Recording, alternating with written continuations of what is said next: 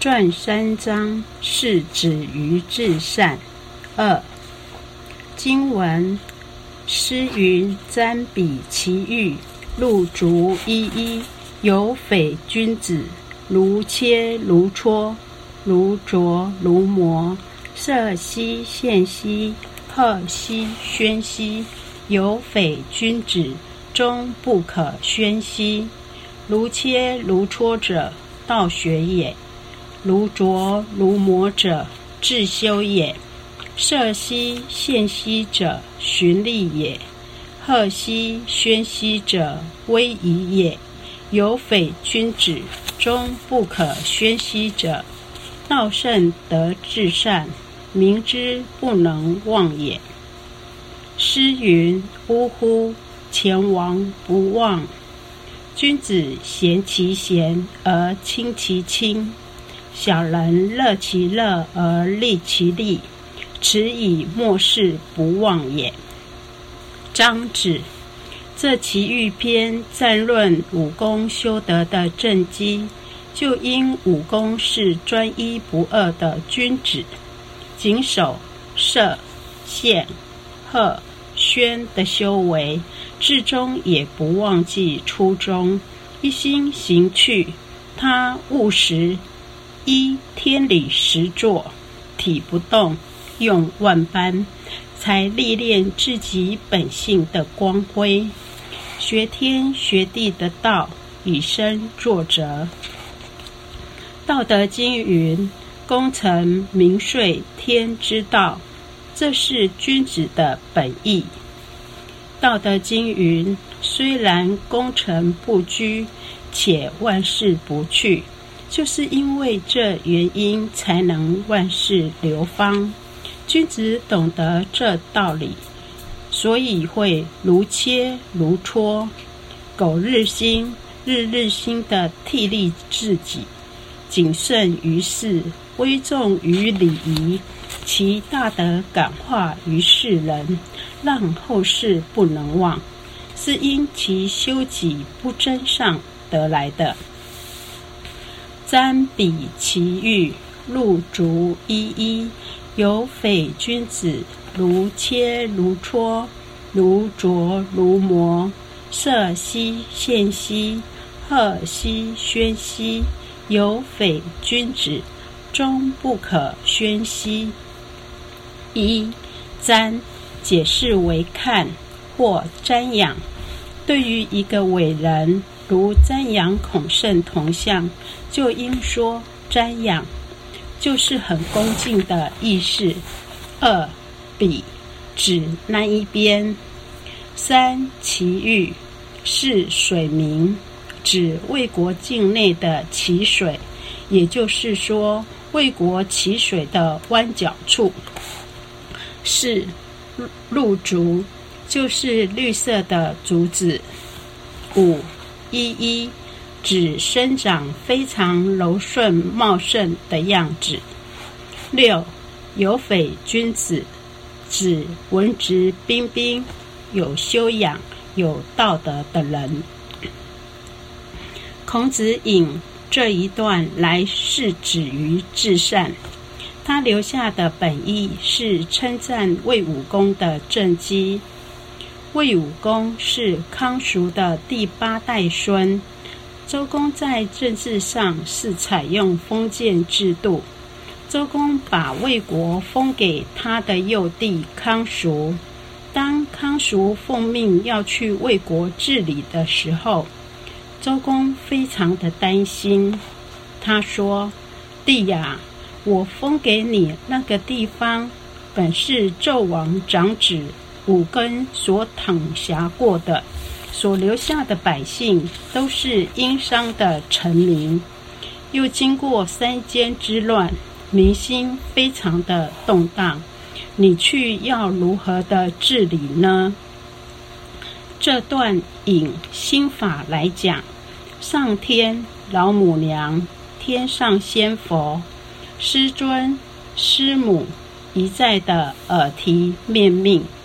我们立下很大的愿，来到这人间，要来治理这个事。就好像治理魏国一样，民心很动荡哦，很不好治哦。现代的人心很险恶，心术很多，所以我们一定要发露自己的本性，发露我们的良知良能。发露我们的智慧来代天宣化，祭天立吉，替天来礼物，完全依自性来治理。魏武公他曾帮助周天子平定犬戎之乱，当外族入侵攻进来，魏武公帮天子平定，结果被封为公爵。魏武公承袭了康叔那时所立下的延续，再好好去发挥，全民敬仰。这一段是在称赞魏武公的政绩。乍看之下，儒家的经典是不是中国历史的重演呢？可说对，也可说不尽对。因为道无形无相，我们必须借历史的事迹来言道；我们会借相来言道，借很多形象来转入我们看不到的心性。所以圣人所留的千经万典，有他们相当不得已的苦衷。再说，我们中国人有一句话说。地灵人杰，但是符合一些推理，却不能否定。例如，我们在《中庸》有读到：“至诚之道，可以前之；国家将兴，必有真祥；国家将亡，必有妖孽。现乎师归，动乎事体。国家将兴。”必有真祥，是说魏武公把魏国治理的非常非常的好，所以一踏进魏国，就可以看出魏国的民情、魏国的百姓，甚至魏国的花草树木，都充满了真祥。踏进一个家里，看这个家庭出来招呼客人。小孩的举止动作，及看到这个家的庭院所种的花草树木，可以看出这一家的家运。如果所种的树木都枯萎了，很凋零，前面的大树都枯黄了，我们会马上感觉这一家好像不怎么顺，因为套。地灵人杰的话，我们可以看出来。如果一踏进这个家门，他家所种的花草树木欣欣向荣，一片绿油油的，那我们就知道这个家庭实在了不起，一股浩然之气。《诗经》在赞美魏武公，说。你们抬头看看，魏国那边有一条淇水，淇水弯角处的地方，路竹依依，不得了。因为国家将兴，必有真祥。一踏进魏国这个国家，所映入眼帘的是非常茂盛的路足，柔顺貌美。占比。奇遇，请你抬头看看一个人脸上，一个人的面相，有水，有弯角。这个弯角的地方，奇遇，就是说奇水往内弯的那个地方，就在水汪汪的眼睛那边有茂盛的绿竹，中间恰有一位。有匪君子在那儿，这是真传，指明三宝中第一宝的所在地。佛说，观自在菩萨紫竹林中观世音。这个有匪君子，就是指每一个人的本性。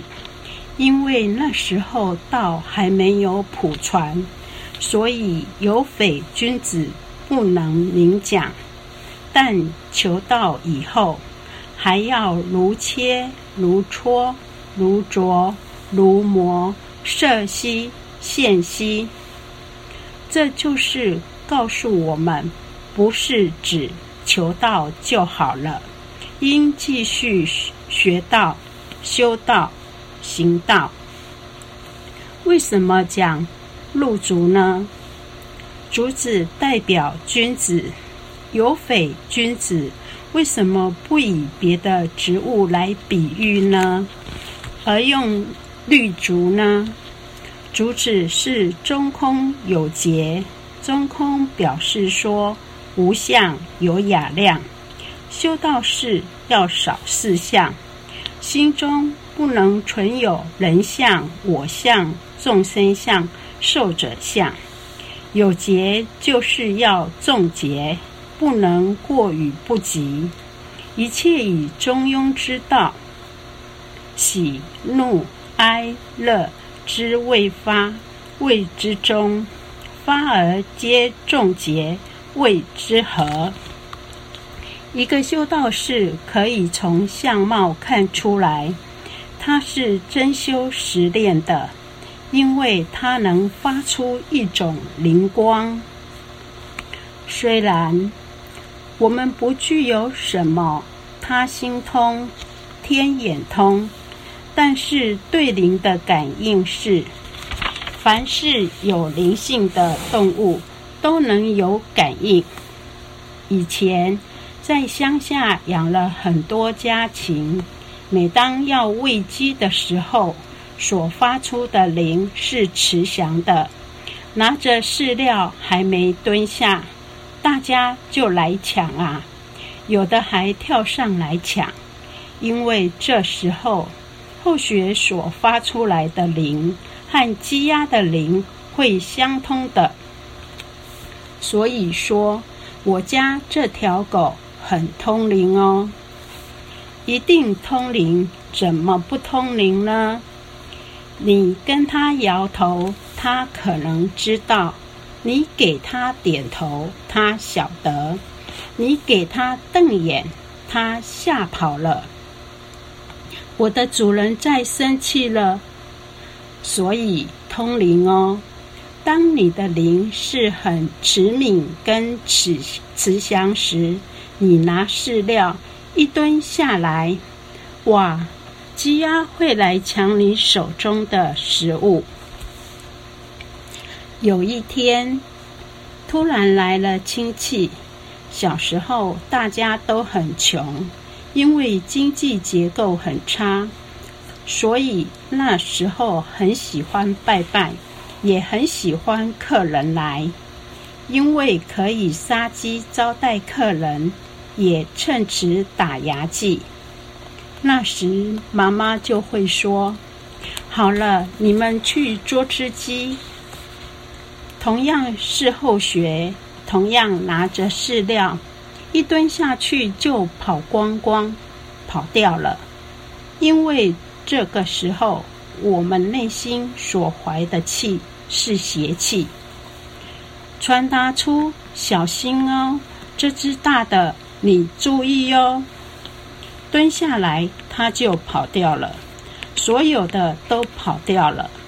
事实如此，所以人有一个灵光，有匪君子，灵光普备，所有光彩，也就是说，成于内而行于外，一定要成于内，如切如磋者。道学也。一切，这个切就是说拿刀斧利器来剖开。二戳，将尖锐不平之处磨平，叫戳。这个是借着治骨脚的功夫来说明道学的功夫。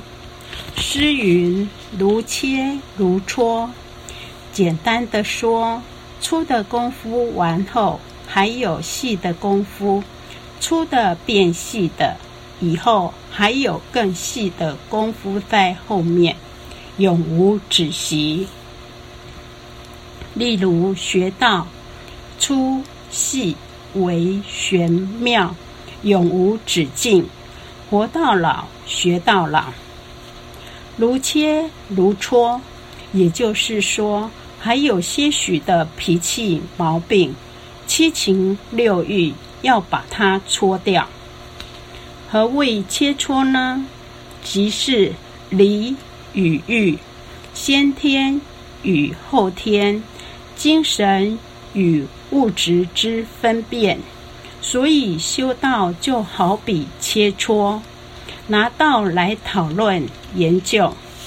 修持要如切如磋，把道貌塑造出来，把脾气去掉，叫做如切如磋道学也。